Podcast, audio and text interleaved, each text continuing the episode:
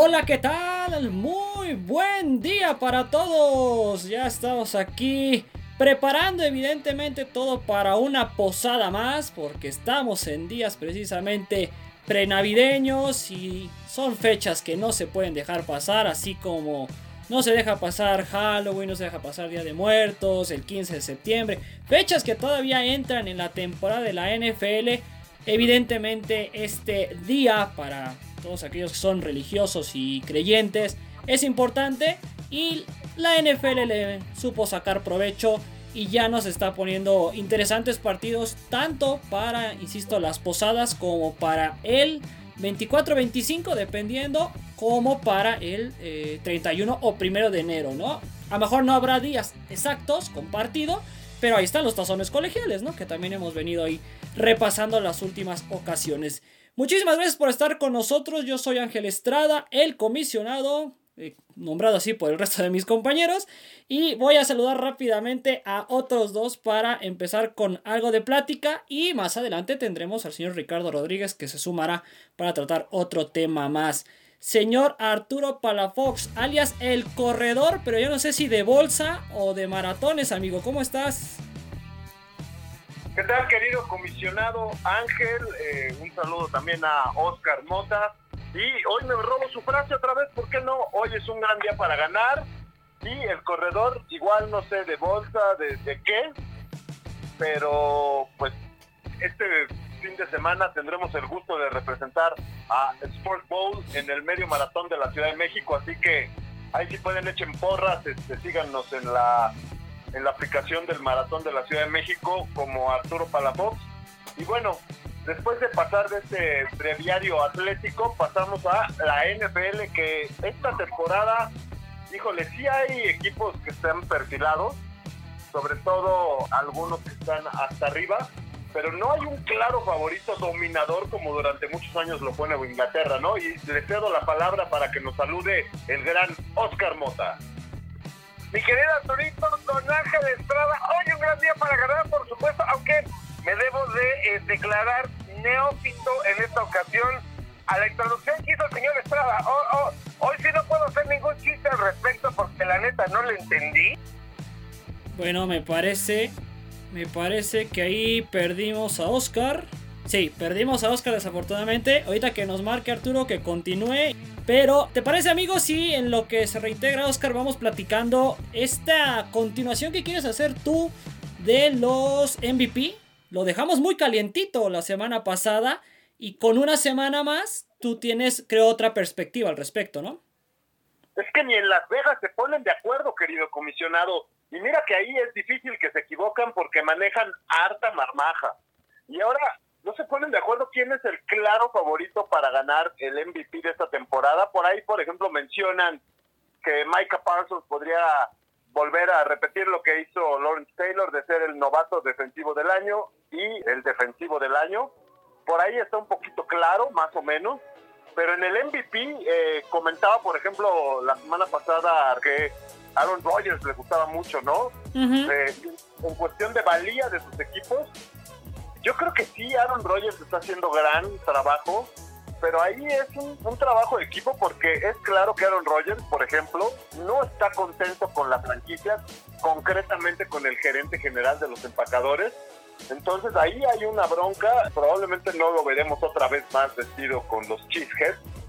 En otros nombres por ahí que pueden sonar, evidentemente toda esta discusión nace porque el corredor de los Titanes de Tennessee pues era el abocado a ganar el MVP, pero no, no a ganar, a robar el MVP y no lo y al estar lesionado pues fue complicadísimo, nos, nos puso a nosotros los analistas y especialistas de la NFL nos puso de cabeza, ¿no? Ya no sabemos quién es el claro favorito para llevarse este galardón de temporada regular, otra vez vamos a recalcarlo, pero sí se volvió muy, muy complicado. Y yo sigo creyendo que Tom Brady está haciendo muy bien las cosas. Semana a semana establece récords. Entonces, los bucaneros van a estar ahí peleando otra vez por la conferencia nacional. mm, probablemente con los empacadores, que es otro del el otro equipo que veo más fuerte en la conferencia nacional. Por ahí sonó también el nombre de Patrick Mahomes. Bueno, ayer Patrick Mahomes y Travis Kelsey volvieron a encontrar esa química que los hizo una de, las duplas más explosivas y que de seguir sanos ambos, pues obviamente podríamos estar hablando de otra dupla tipo Brady Gronkowski, ¿no? Total, eh, total. Entonces, sí, eh, me gusta mucho lo que están haciendo tanto Mahomes, por ahí el mismo Aaron Rodgers, Tom Brady. Hablábamos las primeras 6, 7 semanas de Josh Allen y después se nos cayó del pedestal muy gacho, ¿no, amigo? Totalmente de acuerdo, amigo. Saludando obviamente a Ricardo, a Alex y al buen Dan, eh, ya que tú estás retomando este tema. Eh, Dan por ahí no quería ni escuchar a Patrick Mahomes que se le mencionara porque no lo consideraba con los suficientes méritos por lo que ha mostrado. Y la verdad es que sí ha sido una temporada distinta a las dos anteriores que nos ha mostrado el coreback de los jefes de Kansas City. Pero sigue teniendo ese toque, sigue teniendo ese equipo, tanto ofensivo como en nivel de head coach y de coordinadores, para llevar a buen puerto a estos em, jefes de Kansas City que como tú dijiste, ayer en duelo divisional de jueves por la noche, eh, forzaron el partido a los tiempos extras porque habían hecho 13 puntos iniciales, les da la vuelta Los Ángeles, los cargadores, y empiezan el toma y daca. Entonces te digo, ayer eh, sí fue un toma y daca, ¿no? Constante, fue un buen partido al final. Como tú dices, se encontraron el ala cerrada y Patrick Mahomes, Kelsey y Coreback, obviamente, para dar el triunfo a Kansas City. Pero cayendo en el tema de los MVP, a mí también se me cayó un poquito del pedestal con lo sucedido el pasado lunes. El señor Kyler Murray, ¿no? Eh, un partido también muy cerrado, muy difícil ahí con los Rams de Los Ángeles, en Arizona. Si te pones a ver el calendario, los resultados de los Pájaros Rojos, tres derrotas, sí, y todas en casa. O sea, no han hecho pesar el estadio del desierto. Y creo que también eso como que lo, baja un poquito de nuestros favoritos, nuestros candidatos. No te voy a discutir para nada el tema de Brady, el tema de este el señor Aaron Rodgers. Entonces, probablemente por ahí, este, tras otra semana más, siga apuntando este premio. Que eh, lo decíamos la semana pasada. Parece que no tienes que llegar al supertazón, es evidente, ¿no? Se, se evalúa nada más las jornadas de temporada regular. Pero que no, vamos, no tiene que coincidir una cosa con la otra para que se te reconozca de esta manera, ¿no? Híjole, Kyler Murray jamás lo tuve yo en un pedestal. Es un coreback espectacular que hace muy bien las cosas, pero no es el hombre que ves echándose al equipo al hombro. Que, que yo siento que todavía le hace falta ahí unos tres centavos de liderazgo que además Arizona le armó un muy buen equipo alrededor de él. Y esas derrotas están pesando y además a la larga le pueden cobrar la factura muy caro a unos Cardenales que sí tienen una marca impresionante y todo, pero si checamos rivales, tampoco es que, que vayan a robarse los playoffs o, incluso en la temporada regular. Por ahí les puede alcanzar para ser el sembrado número uno en la conferencia. Pero yo veo más allá a los Cardenales, ¿no? Desgraciadamente o afortunadamente, pero tenemos que volver a hablar que un hombre de 44 años es el candidato a ser el jugador más valioso. En las casas de Las Vegas está entre los dos favoritos a quedarse con el galardón. ¿Qué te dice esto? No hay chavos. O sea, estamos viviendo como en la era del tenis, en el Big Three, todos más de 30 y, ninguno de los chavos puede otra vez como alzar la mano. Yo no creo que estemos pasando por lo mismo, pero desgraciadamente la madurez en la NFL ya nos demostró que pasa por la experiencia, por los años, por la jerarquía. Y al señor Carly Murray le falta todavía. Incluso en su momento cuando se lo dieron a Cam Newton, Perdón, pero Cam Newton sí, temporadón y todo. Y a la hora del Super Bowl se le arruga la verruga al señor. O sea, vamos a, ser serios. Cuando lo ganó Peyton Manning, cuando lo gana Drew Brees, el, el mismo Aaron Rodgers. O sea, estamos hablando de hombres que ya tenían muchos años con sus franquicias y que se lo ganaron a pulso por ser líderes de sus equipos y llevarlos en una gran temporada para jugar los playoffs.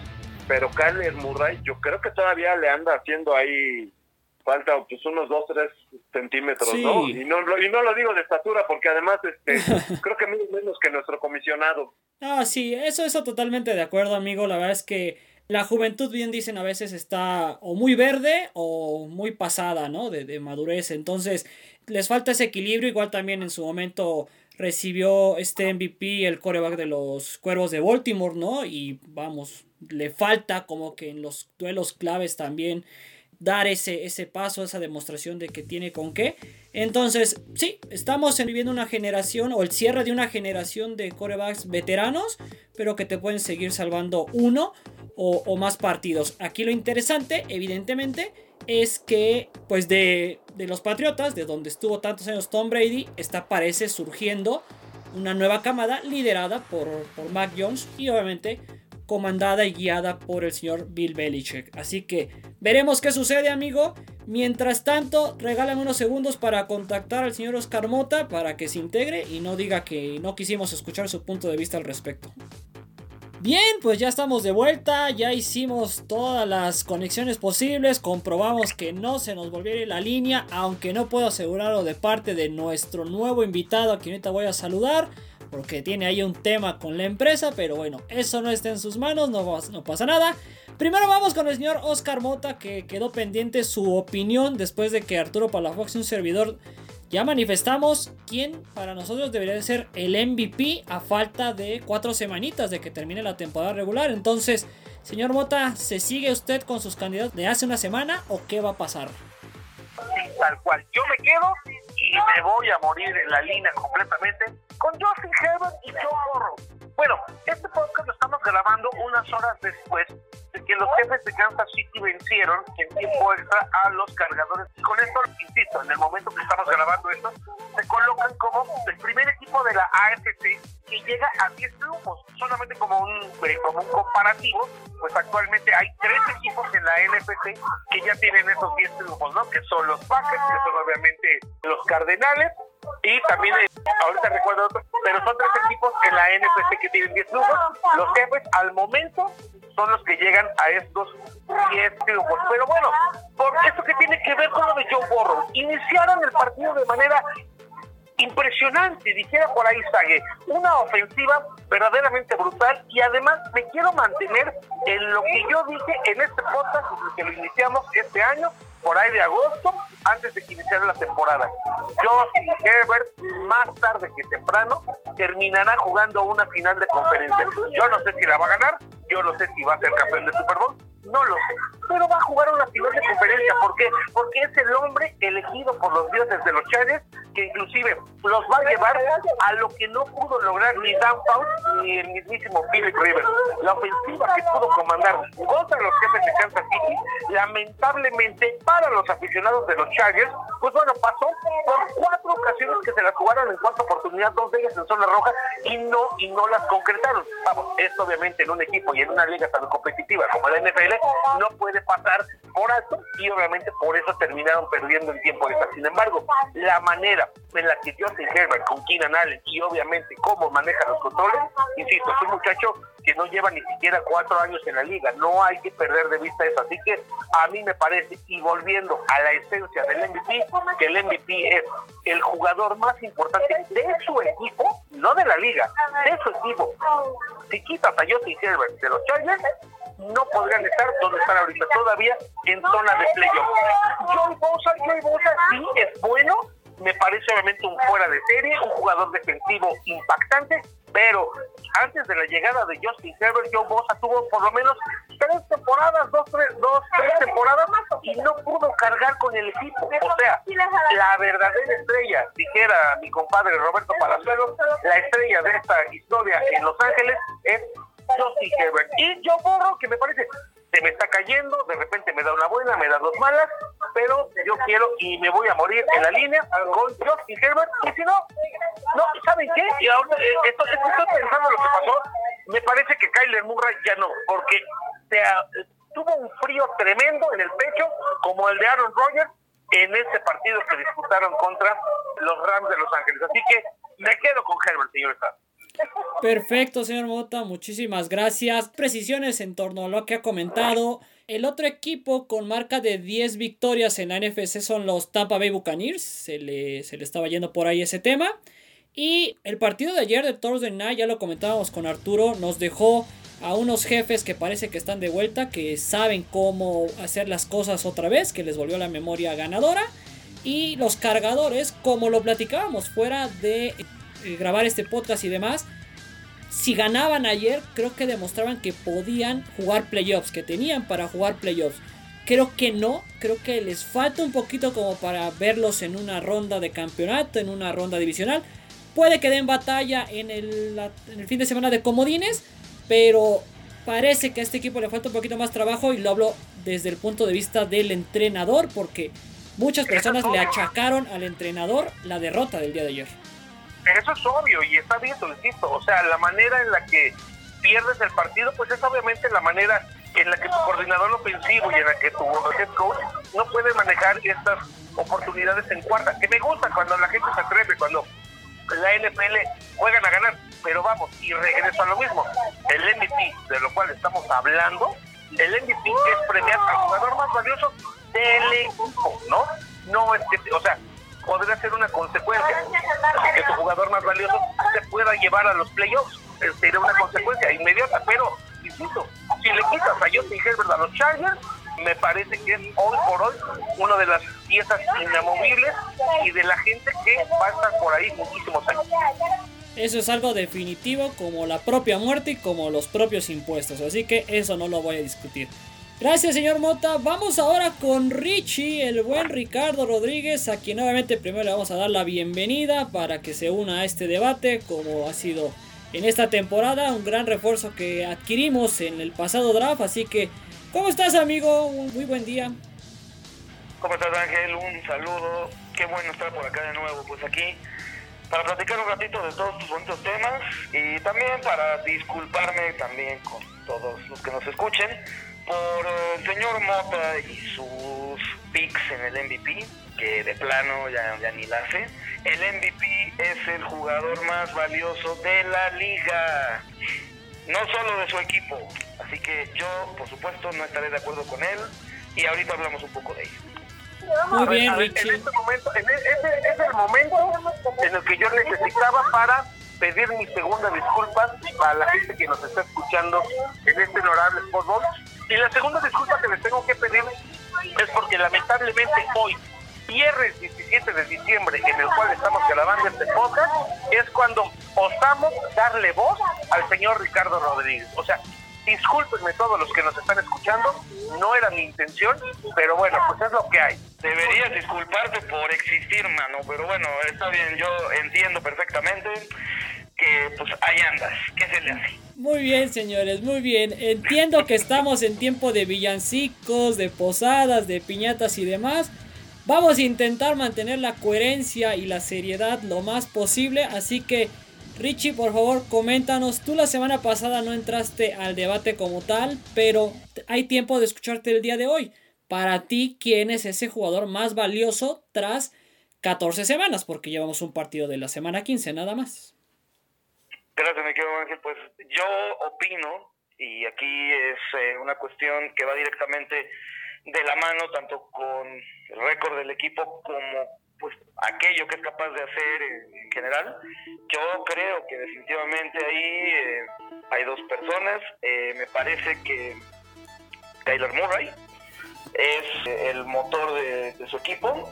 La semana pasada efectivamente tuvo un juego cerradísimo, ¿no? Contra Rams, pero caramba, o sea, pues ese cuate pasa, corre, burla, está nada de meter goles y de vender souvenirs en el estadio. O sea, ese es un jugador bastante completo y definitivamente lo que está detrás de ese gran récord de los Cardenales, pues es él. Y cuando los Cardenales no tuvieron a Murray, la pasaron mal, ¿no? Y por ahí, aunque al señor Mota no le guste y a muchos los tenga enojados porque ha sido una temporada difícil, de regular, lo que sea, pues Aaron Rodgers, definitivamente. O sea, hay otro que sin él, su equipo se viene a pedazos, se cae. Y pues definitivamente cuando no estuvo, también la pasaron terriblemente los Packers. Entonces, definitivamente, desde el punto de vista de lo que son capaces de hacer, desde el punto de vista de lo que significa para sus franquicias y por supuesto desde el punto de vista de, cómo juegan y cómo hacen que, su, que sus recursos jueguen, estos dos son, desde mi punto de vista, los prototipos de jugadores que la liga ha estado galardonando con el MVP por lo menos de tres años para acá. Y si no, acordémonos del año en el que Mahomes lo fue o en el que Lamar Jackson lo fue. Total, totalmente de acuerdo. Es lo que yo justo le comentaba a Arturo Palafox, que ya no pudo continuar con nosotros. La liga se ha enfocado eh, últimamente en esos jugadores eh, que son Vamos, la próxima generación. Sí, seguimos viviendo entre los veteranos, entre los experimentados, Brady, Rogers, Rollisberger y demás. Pero ya la liga está apuntando a esos que van a sostener el peso de la propia organización los siguientes años. Entonces, que no nos extrañe que el próximo eh, mes de febrero la eh, NFL entregue este premio a alguien con el prototipo similar al propio Mahomes y al propio Lamar Jackson. Y ahí están. Y aquí, va mi punto por el cual no estoy de acuerdo y no solamente por la aversión profesional y de vida que tengo con el señor eh, Rodríguez, que ahorita escucha, sino por el argumento. Precisamente por eso que ustedes se manejan, eh, yo no estoy de acuerdo primero. El MVP es el más valioso del equipo. O sea, sí es importante para la liga porque, bueno, se dice que da un espectáculo, sí. Pero bueno, vamos a lo mismo. Aaron Rodgers, les doy la pregunta, ¿Aaron Rodgers es fundamental para la liga? O sea, ¿la liga puede sobrevivir sin Aaron Rodgers? No, claro que es fundamental para la liga, papá. Si no, si no fuera por Aaron Rodgers, la, la, Nacional tendría, tendría dos equipos competitivos, perdón. Pero, o, sea, o sea, la liga completa no puede funcionar sin Aaron Rodgers. O sea, no, no, claro que no nadie es indispensable, y ni mucho menos Aaron Rodgers. O sea, es indispensable para los pases, que no han sabido encontrar una fórmula de poder suplantar y algo que le va a pasar a los aceleros de Pittsburgh, también con, con, con los Pero bueno, lo hemos platicado en otras, en otras formas. Y justo con eso que ustedes dicen, o sea, la forma en la que hay que reconocer al futuro de la liga y con la cual se van a mantener y en la que vendrán todavía mejores contratos y vendrán, bueno, se acaba de presentar un programa internacional de la NFL en la cual se inscribieron diferentes equipos, seis, de seis a ocho de ellos con México, ¿no? Que son los Dallas Cowboys, que son obviamente los Aceleros de Pittsburgh, están los Arizona Cardinals, están los Denver Broncos, están básicamente casi media liga con eh, México para empezar a trabajar diversos temas, intercambios promocionales, intercambios deportivos, intercambios de marketing. Y bueno, ¿a qué voy? Aaron Rodgers no le hace falta a la liga. Si el señor se quiere retirar la próxima semana o quiere seguir con sus berrinches estúpidos de COVID, que no se quiere vacunar, pese a que lo que está viendo y no ve con toda la situación, eh, insisto, con, con el dicho que está allá en Estados Unidos, Aaron Rodgers no es fundamental para la liga. Sí lo es para los Packers, pero no para la liga. Y por ello, y precisamente por lo que ustedes dicen, hay que darle reconocimiento a las nuevas figuras, Justin Herbert tendría que serlo sí o sí. De hecho, por eso mencioné primero a Kyler, a Kyler Murray. O sea, yo creo que se lo va a llevar Murray porque... el propio Rogers, tiene más frío que el propio Rogers. No, no, pero, pero digo, Murray, Murray estamos... Estamos realistas. Murray, Murray en estos momentos es, es el mensaje de espectacularidad que la NFL no solo quiere y no solo promueve y no solo viene buscando de años para acá, sino que siempre va a galardonar. Nos guste o no, la liga va a galardonar a gente como, como él.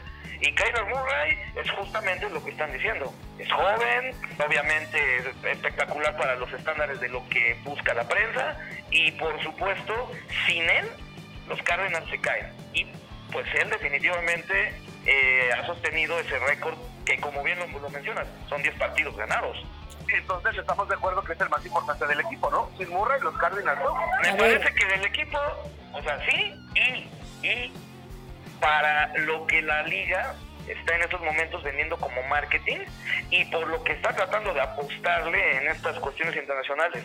Entonces, definitivamente, la liga necesita ese tipo de figuras y cada año necesita una de ese calibre, de ese tipo de espectacularidad. Entonces, lo, a lo que voy es que definitivamente la liga, el premio de MVP, lo está en estos momentos dando y de unos años para acá, más por espectacularidad, ¿sí? Que por otra cuestión. Pero en el caso específico de Keller Murray, ahí sí él es el hombre importante de su equipo. Y por ejemplo, aunque Justin Herbert no me parece un mal jugador, eh, no es el no es el tipo de espectacularidad que la liga vende, por ejemplo. Porque no corre, ¿no? Pues digo, y no es que yo sea fan de que los corebacks corran, pero pues, ¿qué, qué- quieres? La, li- la liga en estos momentos está privilegiando eso y también uno no puede solamente decir, ay, es que a mí no me gustan, hay que entender lo que está sucediendo y lo que está sucediendo es esto. Y pues bueno, o sea, ya, ya no, es el, no es el primer este, ejemplo que ha habido Ok. de, de 3, 4 años para acá, pues eso es lo que se está premiando. De hecho, eh, si, si una cosa a mí me sorprende mucho, por ejemplo, es que en su momento eh, Russell Wilson no haya ganado ese premio, sino que en su momento también fue muy espectacular, justo eh, con esas cualidades que la liga pues, ha venido privilegiando y, y galardonando. Por Porque ejemplo. se han ido cayendo, ¿no? En, en- en las últimas semanas. Pero bueno, ahí está el tema. Si fuera por el señor Ángel Estrada, él le daría el MVP a Daniel Jones, ¿no? No, no, no, como no, Daniel no, Ese es, ese es Dan Friedman. ¿no? Cosas así. Discúlpeme, ese es Dan Friedman y lo dijo la semana pasada. Yo mencioné al señor Rollinsberger, pero voy a ser sincero. Voy a ser sincero, no, o sea, fue- un cotorreo, sí, o sea, fue, fue una broma de una broma de Santos Inocentes adelantada. No, no, no. Yo después cuando usted dejó libre a Kyler Murray, señor Mota, le recuerdo, escogí al coreback de los Cardenales, pero con lo visto el pasado lunes, siento que se me cayó un poquito del pedestal, anda ya agarrándose con las uñas y la verdad sí lo pondría ahora ya en duda para competirle a Brady, Rogers y, y otros tantos. Para ir Fíjate que- cerrando, Fíjate que ahí, ahí yo, yo discreparía un poquito, ¿por qué? Porque a final de cuentas ese partido se definió en una última jugada y perdón, pero el que la cerró fue Aaron Donald, o sea, no fue un hijo de vecina, ¿eh?